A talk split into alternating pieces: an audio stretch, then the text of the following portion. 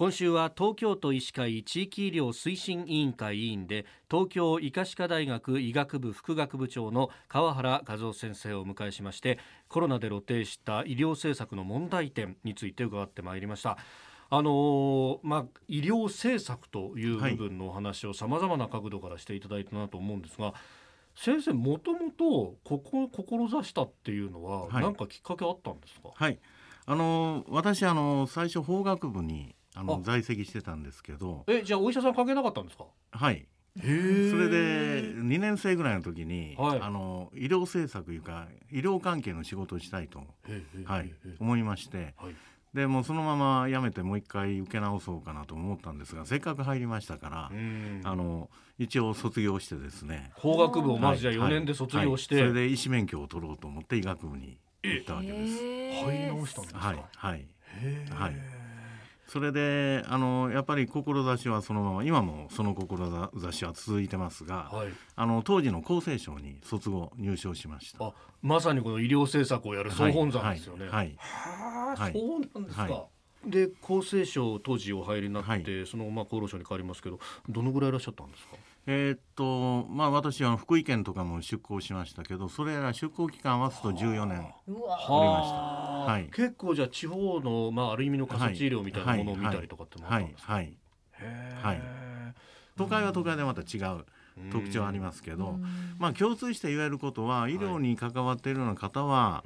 やっぱり心から良くしたいいう性善説かなと思うんですよね。悪いことしようとする人が医療関係者であったことはないですね。はい、はいやっぱり皆さん目の前の苦しんでる患者さんを何とかしたいというところからスタートして、はい。はい。はあ、でもそそれがみんなが全員でやるんだけれどもやっぱいわゆる合成の誤病というか、はいはいはい、システム的にうまくいかないところ、はいはい。ね、まさにそこを調整してきたと、そうですね。なるほど、はい、それで今はこう教える立場にと。はいはい、でも今お話伺ってるとそれお医者さんの知識だけじゃなくて、はい、いろんな知見をこう寄せ集めないと、そうですね、難しいですね。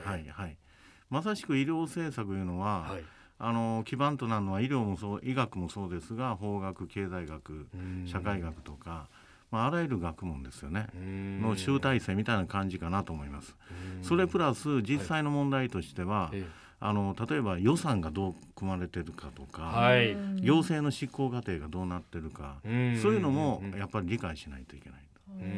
はい、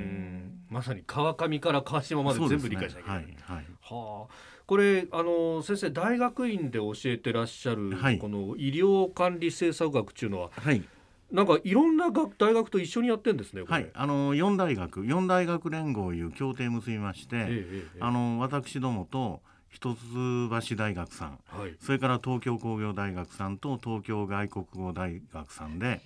それぞれの得意分野。それで夜開講してまして6時から9時ぐらいまで、は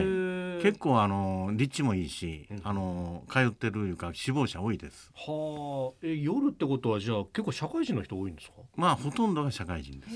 はい、はい、でもまさにその川上から川下までをこう教えていくっていう形ですか、はい、はい、そうですこういうのなかった時代って、はい、それこそ厚労省とかに入ってえこんなことも必要なんの？みたいな中で OJT でやってたわけですか、